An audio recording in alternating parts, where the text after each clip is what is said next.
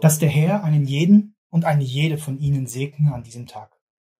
Lassen Sie uns erheben und verherrlichen unseren himmlischen Vater durch sein Wort mit dieser Reflexion, die zum Titel hat, Seht zu, dass ihr den nicht abweist, wer da redet.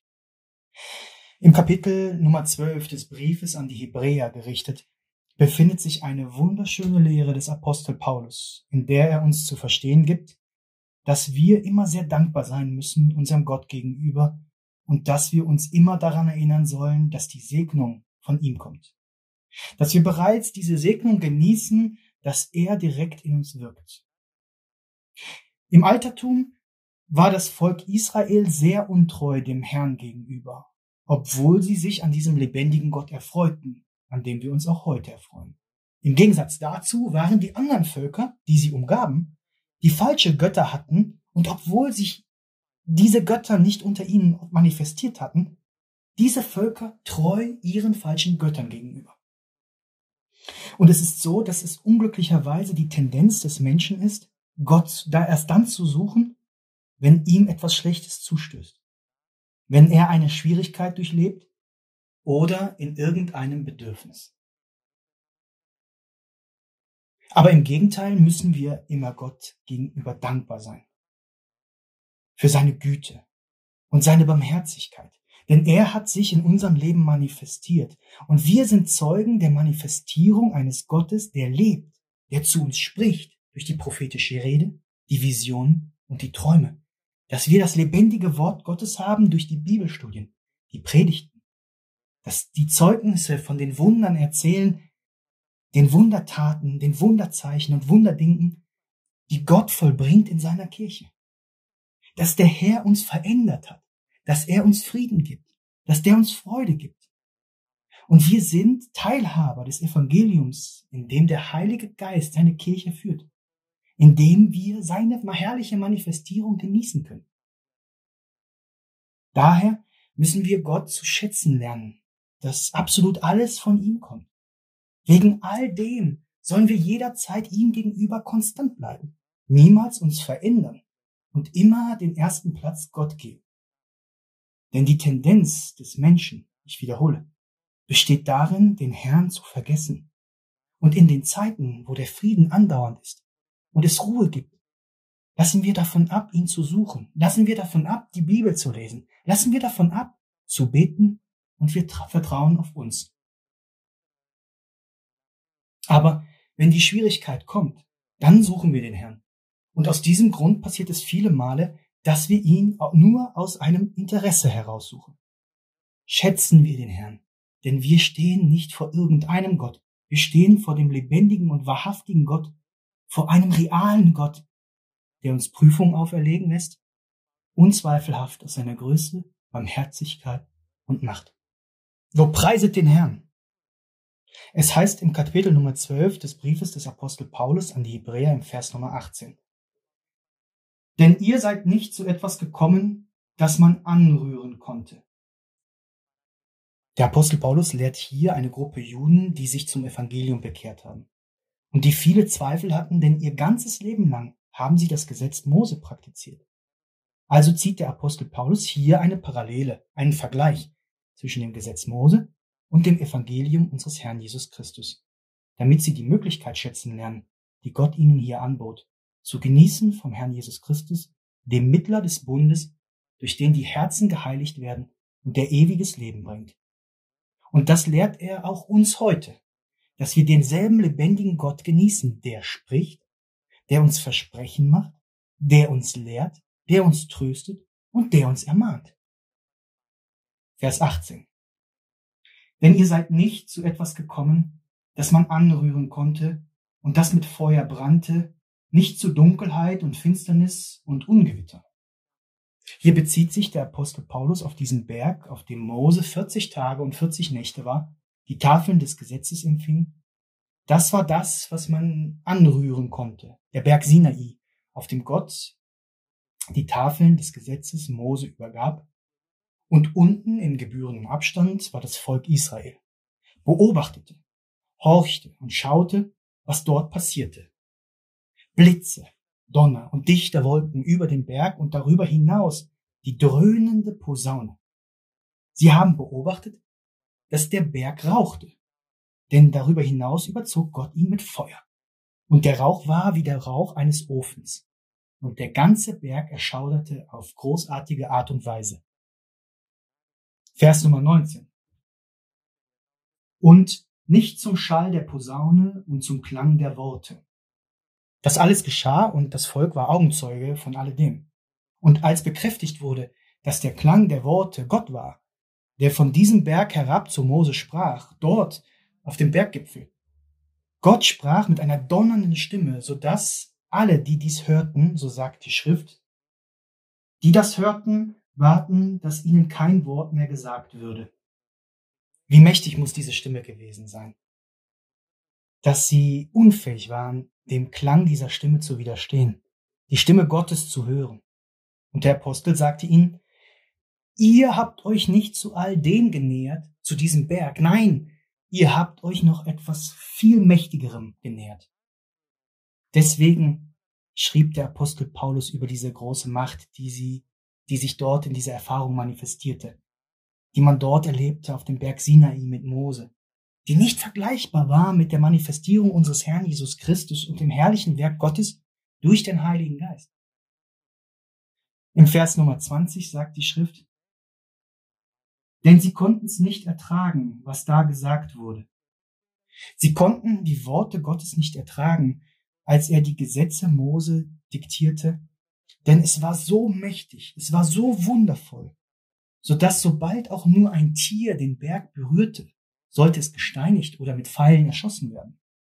Wenn ein Tier nun kam und diesen Berg anrührte, auf der Stelle sterben sollte, um wie viel mehr sollten ein Mensch also, der sich näherte, auf der Stelle sterben, mit Ausnahme von Mose? Denn Mose hatte bereits die Bestätigung des Herrn. Vers 21. Und so schrecklich war die Erscheinung, dass Mose sprach, ich bin erschrocken und zittere. Wie könnte er nicht zittern? Wie könnte ein Mensch nicht erschrocken sein von der immensen, mächtigen, wunderbaren und großen Präsenz eines mächtigen und lebendigen Gottes? Die Macht war so groß, dass sie damals dort am Berge Sinai erlebten, so dass der Apostel diesen Abschnitt, dieses Ereignis mit dem Kommen unseres Herrn Jesus Christus verglich.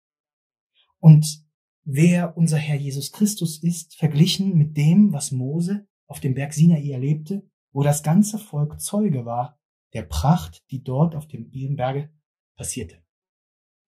Was geschah dort auf diesem Berg? Fassen wir noch mal alles zusammen, was auf diesem Berg geschehen ist. Er stand in Flammen. Es gab Dunkelheit. Es gab Finsternis. Es gab Stürme. Sie hörten den Klang einer Posaune. Es gab eine Stimme, die redete, die die Stimme Gottes war. Dass die, dies hörten, nicht fähig waren, zuzuhören Sie konnten es nicht ertragen, was gesagt wurde, so dass auch wenn ein Tier diesen Berg berührte, es gesteinigt werden sollte, wegen der Heiligkeit dieses Momentes. Aber sie haben sich nicht dieser Erscheinung genähert, die in dieser Zeit geschah mit Mose auf diesem physischen Berg. Nein, sie haben sich etwas Unvergleichbarem, Unvorstellbarem, Unbegreiflichen genähert, etwas Wunderbares, etwas Beispiellosem. So heißt es im Vers Nummer 22, sondern ihr seid gekommen zu dem Berg Zion und zu der Stadt des lebendigen Gottes, dem himmlischen Jerusalem und zu den vielen tausend Engeln und zur Festversammlung. Schauen Sie, analysieren Sie und beobachten Sie all das, was Gott an uns tut. Auch wenn wir nur Menschen sind, wie Materie sind, wir hier auf Erden sind, beginnen wir bereits die Größe Gottes zu genießen diese himmlischen Wunder, die das Volk Israel nicht genießen konnte in dieser Zeit. Sie konnten es nicht ertragen, Mose anzusehen, als er von dem Berg Sinai herunterkam. Wir hingegen sind hier mit dem Herrn. Wir im Gegensatz dazu leben diese Erfahrung, weil Gott sich uns offenbart, weil Gott uns erlaubt, seine Präsenz zu fühlen und weil Gott Wohnung in unserem Herzen nimmt und er mit uns ist. Ehre sei dem Herrn. Und im Gegenteil, trotz dieser so großen und mächtigen Segnungen, nehmen wir uns die Freiheit heraus, den Herrn zu missachten. Wir nehmen uns die Freiheit heraus, den Herrn zu verschmähen, Gott nicht zu schätzen, ihn nicht zu fürchten, keine Gottesfurcht zu haben, zu sündigen, wenn wir sündigen wollen, weil wir denken, dass niemand unser Leben kennt, dass uns niemand sieht. Wie kann es sein, dass uns keiner sieht? Ist es so, dass der auf dem Berg Zion ist, uns nicht sieht? In dieser Stadt des lebendigen Gottes wird nicht gesehen, was sie im Geheimen machen, ihre Fehler? Von dem, der uns sagt, was in unserem Herzen und unseren Gedanken ist. In diesem Falle erforscht der Herr, der lebendige Gott, nicht den Sinn und das Herz? Und der, der dort in diesem himmlischen Jerusalem ist, der eine Gesellschaft aus vielen Millionen von Engeln hat, hat nicht die Macht dazu und kennt und sieht nicht die Geheimnisse und die Dinge, die wir sagen und die wir tun, während wir denken, dass niemand uns sieht oder uns hört? Gott ist da und sieht auf uns. Gott ist da, schaut auf uns und hört zu. Und Gott beurteilt unser geistliches Leben. Und all das wird festgehalten im Buch des Lebens. Das Gute, das Schlechte, das, was wir tun und das, was wir nicht tun. Wann wir gehorchen und wann wir nicht gehorchen. Die Punkte, die wir gewinnen und die Punkte, die wir verlieren. Wenn wir schätzen oder wenn wir nicht schätzen. Sicherlich geschieht es uns, dass wir das vergessen, aber er wird sich daran erinnern. Vers Nummer 23 sagt warum. Denn ihr seid gekommen zu der Gemeinde der Erstgeborenen, die im Himmel aufgeschrieben sind, und zu Gott, dem Richter über alle, und zu den Geistern der vollendeten Gerechten. Und im Vers Nummer 24 ist etwas Unermessliches, denn wir haben uns genähert zu dem Mittler des neuen Bundes Jesus, zum Sohn Gottes, zu unserem Gott selbst, der die Methode der Erlösung geändert hat vom Gesetz Mose zum Evangelium des ewigen Lebens. Heute nähern wir uns nicht dem Berg Sinai, wo Mose war. Heute nähert sich ein jeder von uns der Stadt des lebendigen Gottes, diesem himmlischen Jerusalem, der Versammlung der Erstgeborenen, wir sind in der Kirche des Herrn, weil wir uns Jesus genähert haben, dem Mittler des neuen Bundes. Halleluja, Ehre unserem Gott. Und weiter heißt es, dass wir gekommen sind zu dem Blut der Besprengung, das besser redet als Abels Blut. Das ist das Blut, das der Herr Jesus Christus am Kreuz für uns vergossen hat, um uns mit unserem ewigen Vater zu versöhnen und um uns loszukaufen von all unseren Sünden. Wie groß und wie wunderbar ist unser himmlischer Vater. Wir sind nicht an irgendeinem Ort. Wir sind nicht an irgendeinem Ort. Wir sind nicht in irgendeiner Versammlung. Wir folgen nicht irgendeinem Gott. Schauen wir, vor wem wir uns präsentieren, vor wem wir sind, mit wem wir uns umgeben in diesem Leben, wer unsere Existenz leitet und wer über unser Sein herrscht, mit wem wir wandeln, wem wir uns genähert haben. Irgendeiner Person? Irgendeinem Wesen? Nein, einem übergeordneten Wesen, dem Herrn Jesus, dem Meister aus Galiläa, dem Herrn Jesus Christus, der Gott ist, Gottes Sohn, dem König der Könige, dem Herrn aller Herren, dem Gott der Götter, dem Urheber alles Lebens. Gesegnet sei auf ewig der Gott der Herrlichkeit. Deswegen sollen wir wertschätzen, wertschätzen, in der Kirche zu sein des Herrn, der Kirche Gottes Ministerium Jesu Christi International. Wertzuschätzen, dass wir uns versammeln können als Kirche. Wir sollten im Leben wertschätzen alles, was Gott uns gibt. Darüber nachdenken, wie unser Leben war, bevor wir den lebendigen Gott kennengelernt haben. Uns immer daran erinnern, dass die Segnung von Gott kommt. Und das was wir hier erleben und wer wir sind, ist, weil Gott will, dass wir es erleben und es sind. Und dass Gott direkt an uns handelt. Denn er ist an unserer Seite. Wertzuschätzen, dass Gott so viel Barmherzigkeit hatte und dass sein Heiliger Geist ein Werk in einem jedem Herzen getan hat.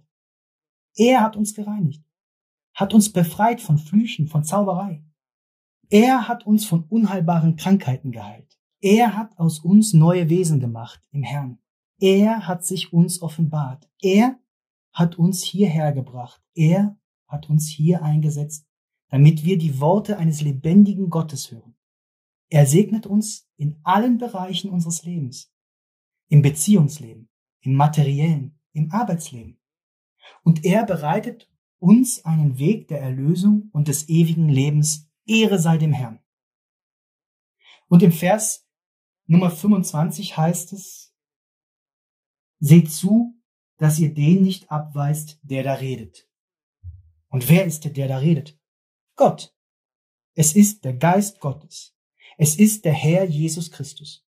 Deswegen sollten wir Gott nicht aus Interesse suchen oder aus Zweckmäßigkeit. Bewahren wir uns vor alledem. Lassen wir davon ab, Gott nur zu suchen, wenn wir ihn brauchen oder wenn es uns schlecht geht. Wir sollten immer beim Herrn sein. Seht zu, dass ihr den nicht abweist, der da redet. Denn wenn jene nicht entronnen sind, die den Berg in Flammen sahen, die die Dunkelheit sahen, die Gewitter sahen, die den Schall der Posaune hörten, die Augenzeugen waren, wie Mose herabkam und auf dem Berg Sinai war. Denn wenn jene nicht entronnen sind, die den abwiesen, der auf Erden den Willen Gottes verkündete, das heißt Mose, beziehungsweise der Heilige Geist durch Mose, wie viel weniger werden wir entrinnen, wenn wir den abweisen, der vom Himmel her redet. Das ist der Heilige Geist. Weil der Herr Jesus Christus, bevor er vor die Gegenwart des Vaters trat, uns ein wunderbares Versprechen gab, dass er uns den Heiligen Geist senden wird und dass der Heilige Geist für immer mit uns und in uns sein wird. Und dass der Geist Gottes uns lehren wird, zu uns sprechen wird, uns führen wird und verändern wird und alles beibringen wird, was wir tun sollen. Und all das hat sich erfüllt und wird sich noch erfüllen. Lobpreiset den Herrn. Weisen wir ihn nicht ab, missachten wir ihn nicht, respektieren wir ihn, schätzen wir ihn, ehren wir Gott, bringen wir ihm Tribute und Ehre dar und erfreuen wir ihn in allem, indem wir seinen Willen tun. Weil, wenn wir Gott nicht respektieren, sind wir es, die verlieren. Missachten wir nicht seine Größe, missachten wir nicht seine Worte, missachten wir nicht seine Versprechen.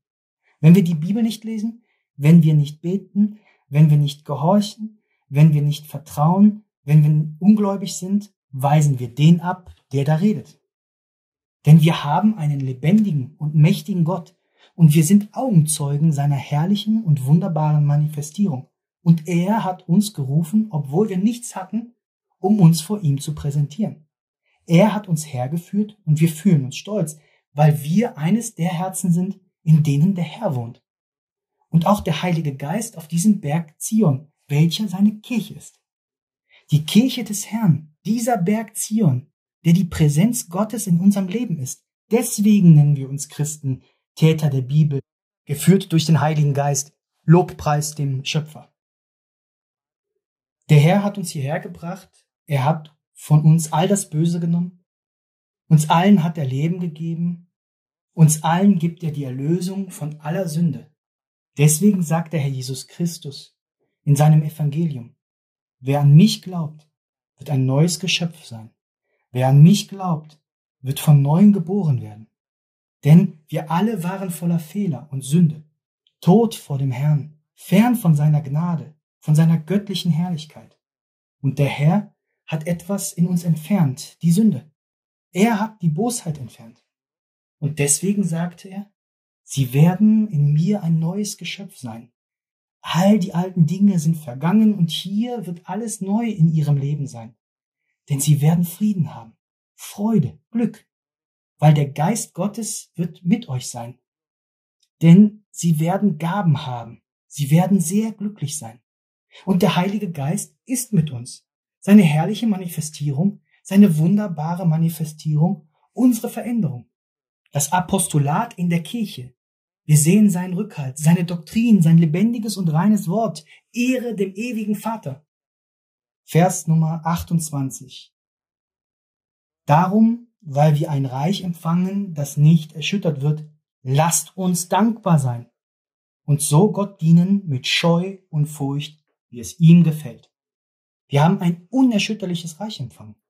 Warum werden wir ein Reich empfangen? abgesehen von unserem geistlichen Wachstum, abgesehen davon, Gott in unseren Herzen zu haben, abgesehen davon, die vollkommene Gestalt und die Fülle Christi zu suchen, abgesehen von einem neuen Herzen für den Herrn, abgesehen davon, ein Leben ohne Sünde zu leben, abgesehen davon, dass der Herr uns den Weg zum ewigen Leben und zur Erlösung vorbereitet, sollten wir vor allem dankbar sein mit Ehrfurcht, Gott mit aller Ernsthaftigkeit suchen, mit einem aufrichtigen Herzen, mit einem rechtschaffenen Herzen mit einem ehrlichen Herzen, ihn jeden Tag von ganzer Seele liebend. Vers Nummer 29. Denn unser Gott ist ein verzehrendes Feuer. Aber er ist ein verzehrendes Feuer denen gegenüber, die nicht gehorchen, denen gegenüber, die nicht wertschätzen, gegenüber denen, die undankbar sind. Aber Gott ist ein Gott der Liebe denen gegenüber, die ihn sicherlich wertschätzen. Der Herr ist Liebe. Der Herr ist sehr gut. Der Herr ist wunderbar. Der Herr ist barmherzig. Er ist mächtig. Er ist herrlich. Seht zu, dass ihr den nicht abweist, der da redet. Denn wir sind wahrhaftig vor dem Gott des gesamten Universums, dem Gott, der lebt, herrscht und regiert. Lobpreis sei auf ewig dem Schöpfer und dass die Ehre und Herrlichkeit für unseren Gott sein. Lassen Sie uns beten mit aller Ehrfurcht vor dem herrlichen und wunderbaren Gott, vor dem lebendigen Gott und mächtigen Gott. Heiliger Vater des Himmels, Herr und Gott der Herrlichkeit, wie groß und wunderbar ist dein Name, Herr. Wir haben keine Worte der Dankbarkeit, um deine Größe zu beschreiben und dir zu danken für die Barmherzigkeit, die du einen jeden von uns gewährt hast. Als du uns auf deinen Weg geführt hast, wo der Himmel regiert und der ewige Gott sich offenbart. Gott, wir stellen uns vor dich, ein jeder von uns, und wir bitten dich, Herr, dass du erhörst die Wünsche aus dem tiefsten unseres Herzens, dass du jede Person befreist. Beende die Flüche und die Zauberei, und es mögen die Geister vertrieben werden, die uns heimsuchen und die uns zu Fehlern verleiten und uns von deiner Präsenz wegführen. Herr, vollbringe in diesem Moment ein Wunder in jedem Leben und in jedem Herzen, weil deine Manifestierung ist herrlich und mächtig. Herr, weise diese unheilbaren Krankheiten zurecht, Herr. Und denen, die krank sind, in ihrem Krankenbett, zu Hause oder in einem Krankenhaus, sei du es, der sich ihnen offenbart. Sei du es, der sich verherrlicht in deiner Kirche, in deiner geliebten Dienerin, unserer Schwester Maria Luisa. Himmlischer Vater, vollbringe Wunder, Wundertaten, Wunderzeichen und Wunderdinge. Sie mögen erkannt werden, Herr, durch deine Güte, deiner Größe. Und all das bitten wir dich und bringen vor dich im Namen unseres Herrn Jesus Christus. Amen. Möge der Gott der Herrlichkeit sie segnen und sie überhäufen mit großen, wunderbaren Segen.